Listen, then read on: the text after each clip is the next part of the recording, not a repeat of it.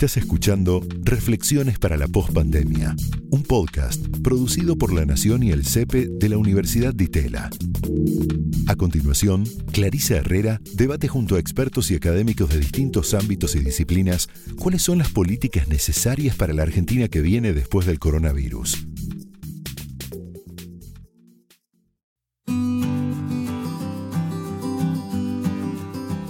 Hola, mi nombre es Clarisa Herrera y te doy la bienvenida a Reflexiones para la Postpandemia, un podcast coproducido por la Universidad Torcuato de Itela y La Nación. Este podcast se graba al final de casi un año de pandemia de coronavirus.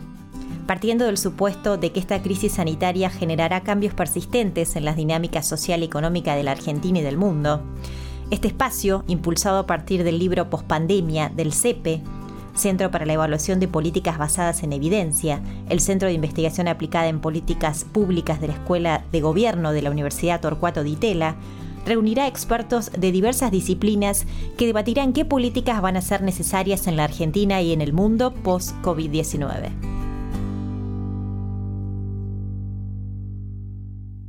En esta entrega el foco estará en las herramientas para salir de una crisis económica que se revela como única en su tipo asentada sobre otras crisis previas que dejaron un panorama de incertidumbre, falta de crecimiento, caída del PBI y necesidad de generar empleo. El shock del coronavirus impactó en la Argentina en un muy mal momento para su economía, dejando una situación extremadamente delicada.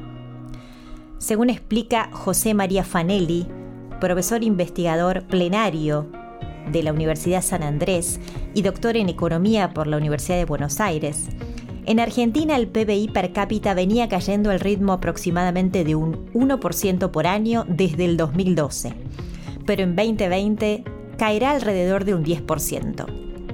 En la pospandemia es prioritario evitar que esta depresión se instale de manera permanente. Impedir que los efectos de la crisis, que podrían ser transitorios, se vuelvan permanentes. En este sentido, una característica diferencial de este shock es que afectó de forma masiva a empresas viables, por lo que uno de los focos debe estar puesto ahí. Así lo explica. Yo creo que el objetivo central y fundamental a partir del cual hay que articular todas las políticas públicas, en particular las económicas, es volver a crear empleo y crearlo de manera muy dinámica. Una democracia lo necesita para no desestabilizarse políticamente y para controlar la evolución de la pobreza, algo que hoy no podemos hacer. El sector público obviamente no puede crear empleo por las limitaciones financieras que, que, enfrenta hoy, más allá de las cuestiones ideológicas. Y para que el sector privado cree empleo, se requieren dos condiciones fundamentales. Recrear los incentivos a la inversión, porque la tasa de inversión que tenemos hoy es de alrededor de 12% del PBI, y bajar el costo de crear un nuevo empleo, un nuevo puesto de trabajo para el sector privado, para lo cual hay que introducir cambios en las regulaciones laborales que vayan en ese sentido. Lo que hicimos durante la pandemia fue en el sentido contrario, ¿cierto? Como la doble indemnización, etc. En lo que hace a recrear los incentivos a invertir, a invertir, yo creo que hay tres condiciones que hay que tomar en cuenta que son fundamentales. La primera es estabilizar la macroeconomía para crear confianza para lo cual es central, como todo el mundo sabe, acordar con el Fondo Monetario hoy, que es uno de nuestros grandes acreedores, como base para empezar a corregir las distorsiones de precios relativos y el desequilibrio fiscal, que son las dos cosas que yo creo que son este, básicas ¿eh? que en la generación de desequilibrios macro. Y quizá la, reducir la inflación al tiempo que hacemos todo esto va a costar un poquito eh, más. La segunda es reducir la carga tributaria, en particular al sector eh, transable. Y la tercera es suerte.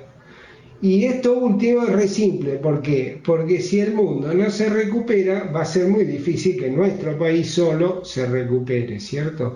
Hoy se puede ser optimista por el tema de que ya se empezó a vacunar y hay muchos analistas internacionales que prevén un cierto boom de la economía hacia el segundo semestre de 2021.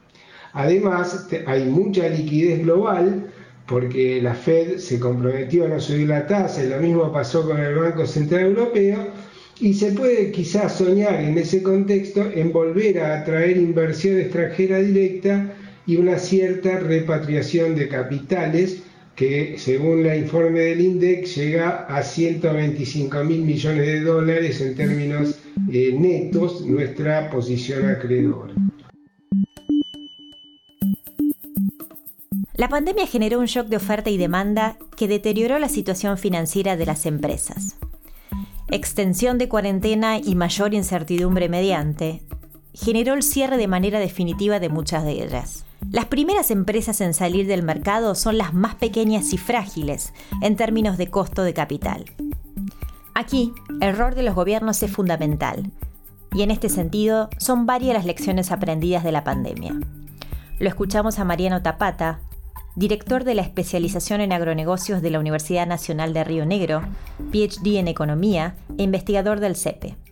Cuando una empresa enfrenta una caída en la demanda y la razón de esa caída es un factor exógeno y, a su vez temporal, con lo cual eh, la demanda volverá a existir en algún momento del tiempo, la empresa tiene que decidir entre cerrar o eh, operar a pérdidas, minimizando estas pérdidas, espero eh, estando preparada para poder abastecer la demanda cuando ésta se recupere.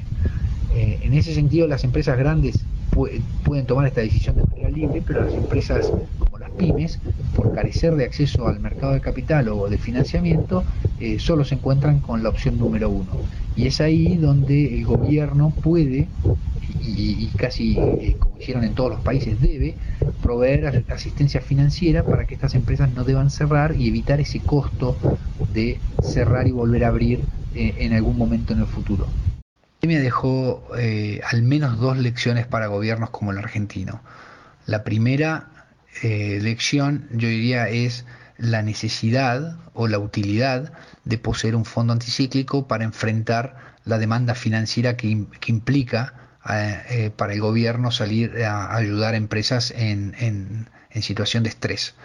Las, eh, países como Chile poseen fondos anticíclicos y eso alivió la carga o alivió el costo de recurrir al mercado de capitales y de emitir eh, de emisión monetaria que, que es el, el, el, único camino que le quedó al gobierno argentino. En, en la segunda lección, yo creo, está en el diseño del programa eh, de ayuda financiera. En, ese diseño y la implementación, al menos una característica que conocemos es que eh, los, términos y condiciones de esa ayuda deberían ser conocidos por eh, los agentes económicos que toman las decisiones y deberían ser claros. El término, la longitud de la ayuda, las condiciones en términos de de tasas de interés si es que se cobrase por la, por la ayuda financiera o eh, las, las reglas a las que se tienen que atener cada empresario.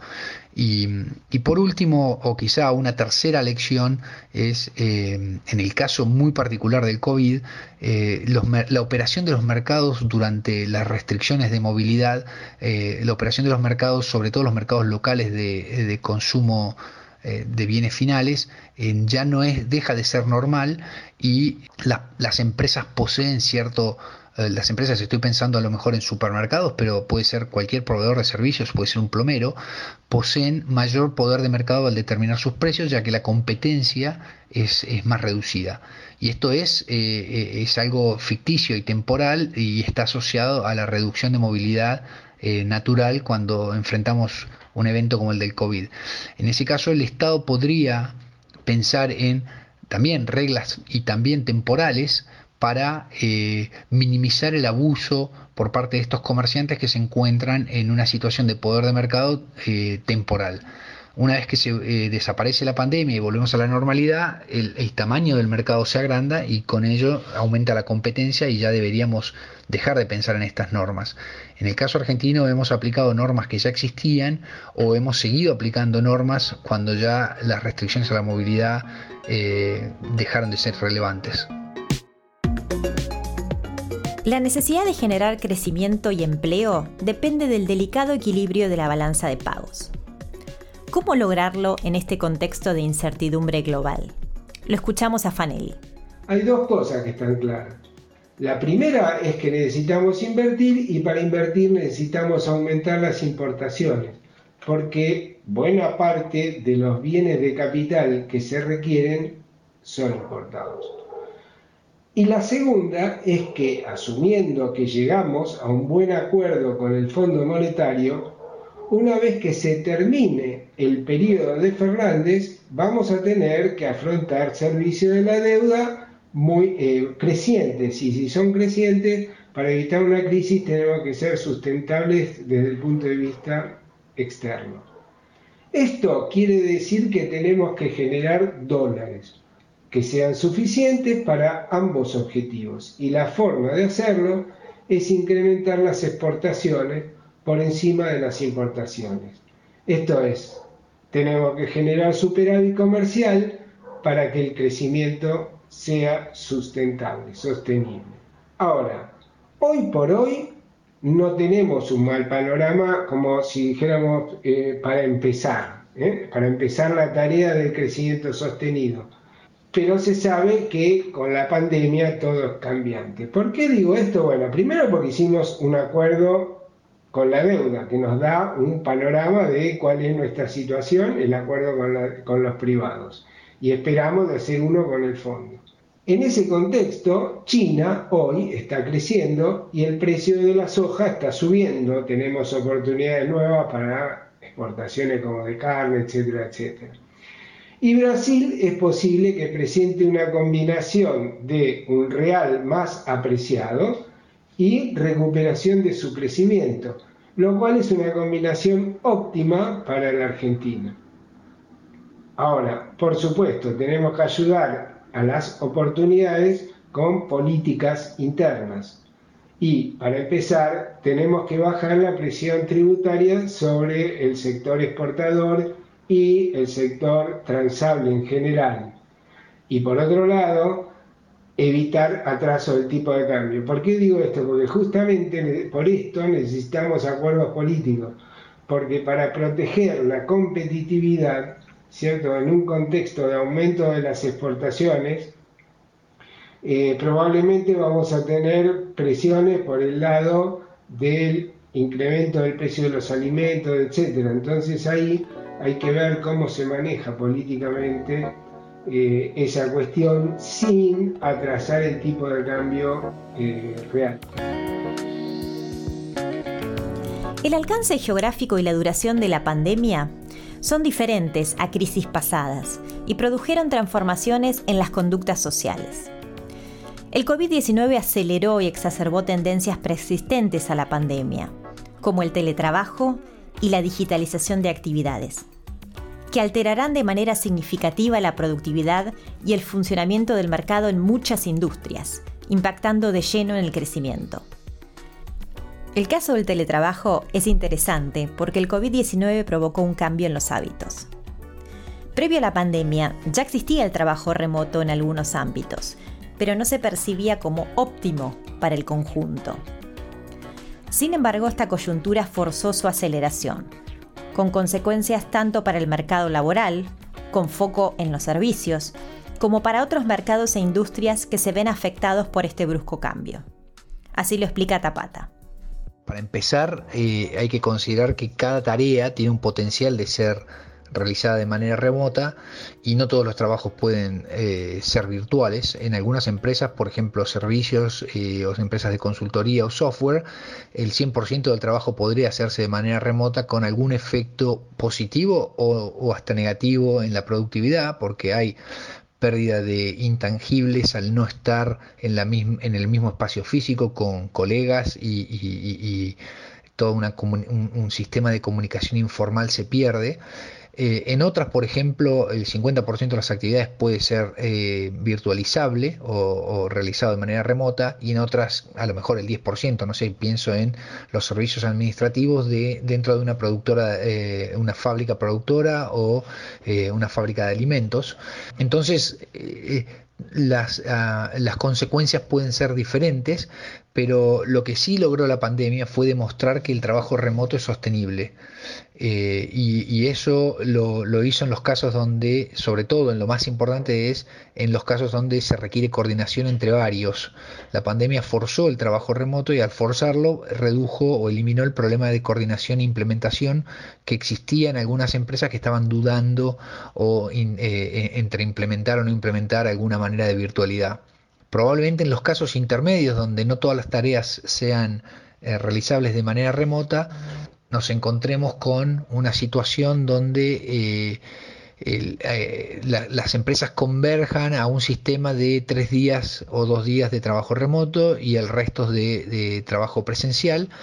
Eh, y eso igualmente generará efectos en el mercado de trabajo, pero también otros efectos en otros mercados como el inmobiliario, el diseño de las oficinas, el diseño de políticas públicas que afectan el transporte masivo de las personas, etcétera. Y un poco el efecto depende de eh, cómo el, gobierno eh, abrace estos cambios, eh, sobre todo con la legislación. Porque hay actividades que ya pasan a ser parte de un mercado global, donde empresas de todo el mundo compiten por el talento.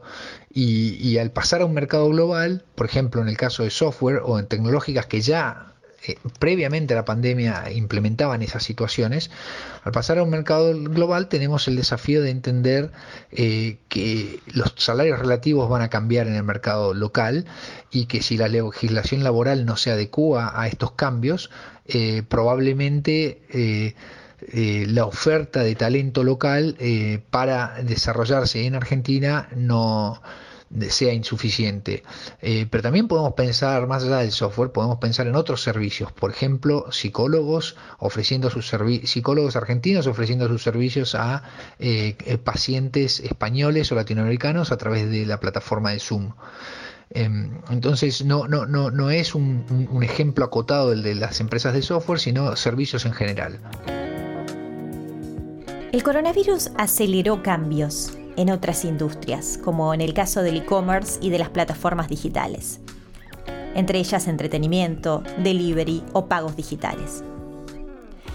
Estos sectores ya se encontraban en pleno crecimiento previo a la pandemia, pero el cambio de hábitos ayudó a incorporar a una masa de usuarios que de otra manera seguirían desarrollando sus actividades de manera offline. Lo que por un lado es un beneficio para usuarios y consumidores, también es una alerta en lo que refiere a peligros como la concentración.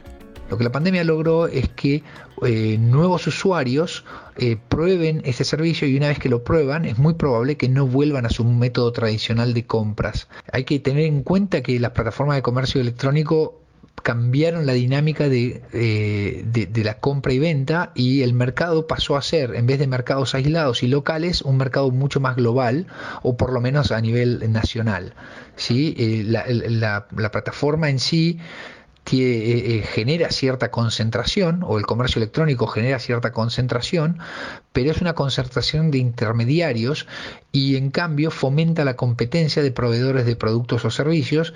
Y por ejemplo, imaginemos el caso de, eh, de un pueblo donde el único proveedor de electrodomésticos, el monopolista, ahora pasa a competir contra cientos de proveedores eh, dispersos por el país. Y el consumidor es el beneficiario de, ese cambio que generan las plataformas, a pesar de que puede, puede ser que haya una única plataforma o una concentración total, el caso extremo de concentración total de la plataforma. Entonces los efectos eh, que generan la concentración eh, de las plataformas o de los intermediarios pueden ser ambiguos, pueden fomentar eh, la competencia y mediante reducciones de precios vía competencia mejorar la situación para todos los consumidores.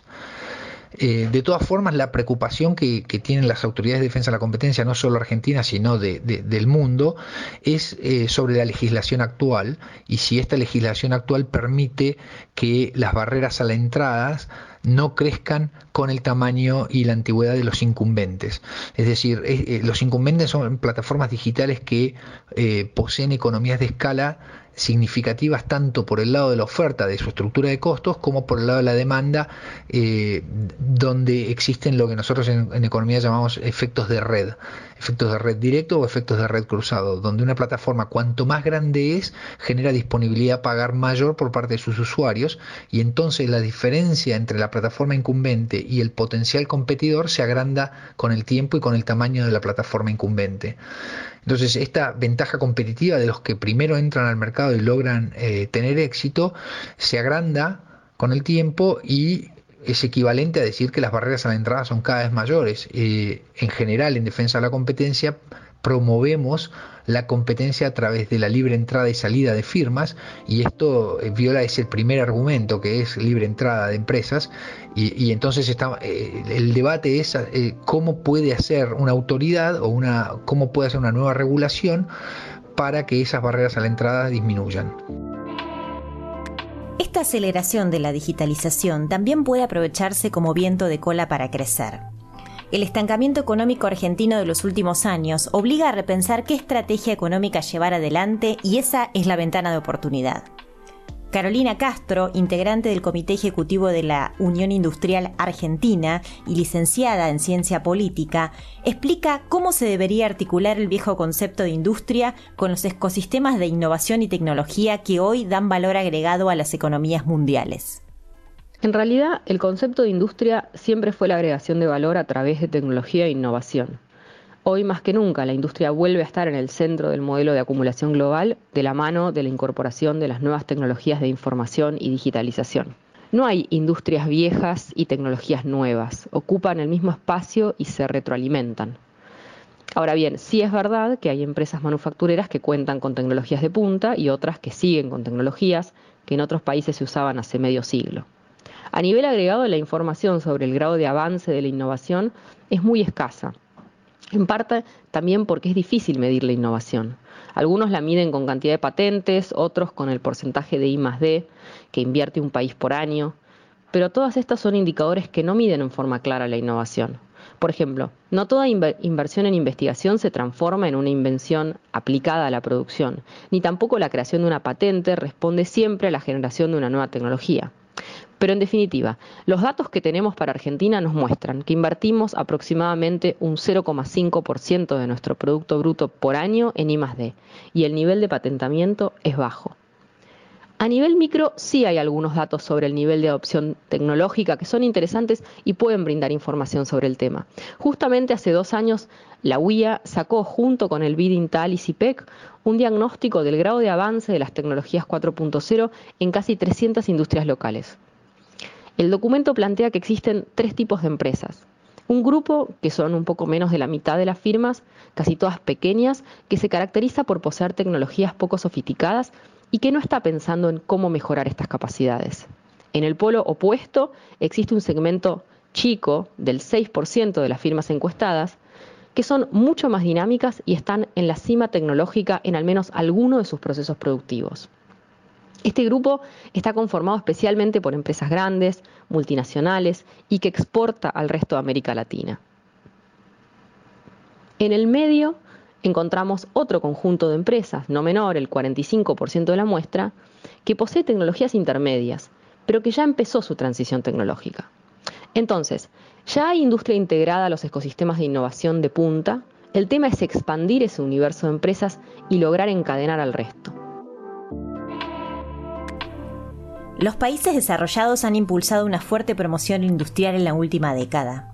La norma ha sido implementar programas de auspicio a la industria 4.0, promoviendo la adopción y creación de tecnología en la producción con mecanismos de incentivos, como el aumento en la inversión en I+D, beneficios fiscales y fomento a las exportaciones con alto valor agregado. Estos países adoptaron políticas de apoyo a sus ecosistemas de innovación nacionales, fortaleciendo las redes de ciencia y tecnología aplicadas y construyendo la asociación de los sectores público, privado y científico.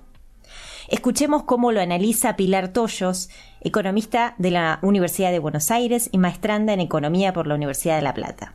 No existe una receta universal para desarrollarse.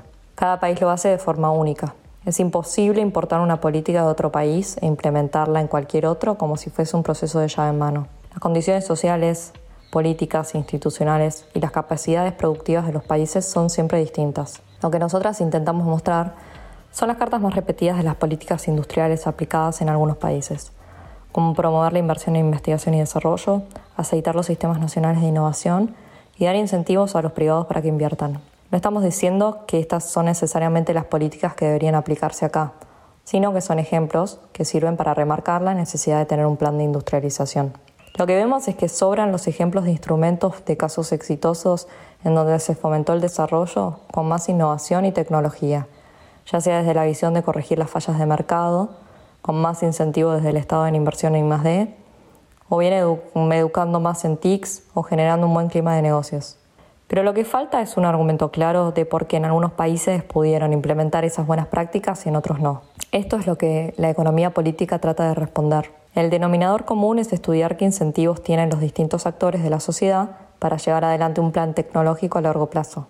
Porque si algo es seguro, es que en el corto siempre hay ganadores y perdedores, cuando se empiezan a promover políticas que modifican la estructura productiva. Es imposible obviar que en nuestra realidad abundan las restricciones en comparación con aquellos países a la hora de impulsar la industria 4.0. Así explica Toyos estas tensiones. Un autor conocido de política económica de innovación, se llama Mark Zachary Taylor, lo resume en un trade-off entre dos dimensiones. Las amenazas externas que promueven una mayor tasa de innovación y las tensiones domésticas que lo impiden. Lo primero se refiere a amenazas políticas, económicas, militares o sanitarias que llaman a un país a moverse para no quedar atrás. La pandemia es un claro ejemplo de estas amenazas. Lo segundo son las disputas locales que estamos tan acostumbrados a vivir acá. Lo que en estos años se llamó la grieta, pero que tiene larga data en nuestra historia, en diferentes formatos. Empresarios versus trabajadores, empresas locales versus multinacionales, economía formal versus la informal, oficialismo versus oposición. Estos conflictos entre grupos impiden la generación de coaliciones y no hacen más que desacelerar la innovación. Cualquier plan en torno a una apuesta a estos esquemas de desarrollo necesita, entre otras cosas, un consenso político fuerte. De esta manera lo subraya Castro. En línea con lo que mencionaba Pilar, implementar una estrategia para que más empresas puedan sumarse a estas tendencias es muy complejo. Requiere mantener un equilibrio fino de condiciones económicas, acuerdos político-institucionales y aprovechar cuando hay buenas condiciones internacionales. Involucraría también sostener políticas de incentivos a las empresas más tecnológicas, garantizándoles las condiciones necesarias para invertir. No solo tasa de interés y tipo de cambio estable, sino también estabilidad jurídica y estabilidad con un proyecto económico de largo plazo. E intentar sumar a las pymes a ese círculo virtuoso de la innovación. Obviamente, en el contexto local e internacional actual, con la pandemia todavía en curso, no podemos imaginar un escenario de gran crecimiento económico algo que mejoraría las perspectivas del sector privado para avanzar en la adopción de tecnologías. Pero no todo lo que pasó y está pasando es negativo. Este año, sin dudas, nos forzó a pactar acuerdos que eran impensados hace un año. También se dieron algunos avances en la producción al tener que adaptarnos a una vida de bajo contacto físico y usar cada vez más herramientas digitales. Los momentos de crisis a veces sirven para impulsar grandes cambios. Ojalá sepamos aprovecharlo y podamos promover un plan de desarrollo industrial 4.0 para nuestro país, porque es la única forma en la que vamos a poder reducir en serio la pobreza y elevar el nivel de vida de nuestra sociedad.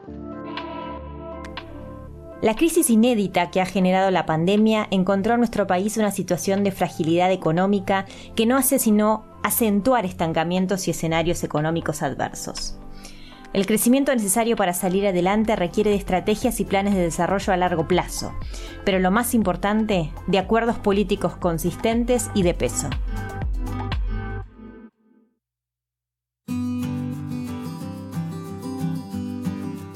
Hasta aquí un nuevo episodio de Reflexiones para la Pospandemia. Los invitamos a suscribirse al podcast para no perderse ningún episodio. Gracias por acompañarnos y hasta la próxima.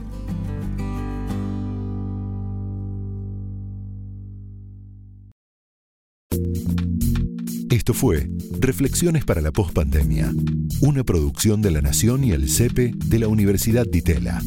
Escucha todos los programas de La Nación Podcast en www.lanacion.com.ar. Suscríbete para no perderte ningún episodio. Estamos en Spotify, Apple Podcast, Google Podcast y en tu reproductor de podcast favorito. Seguí escuchando La Nación Podcast.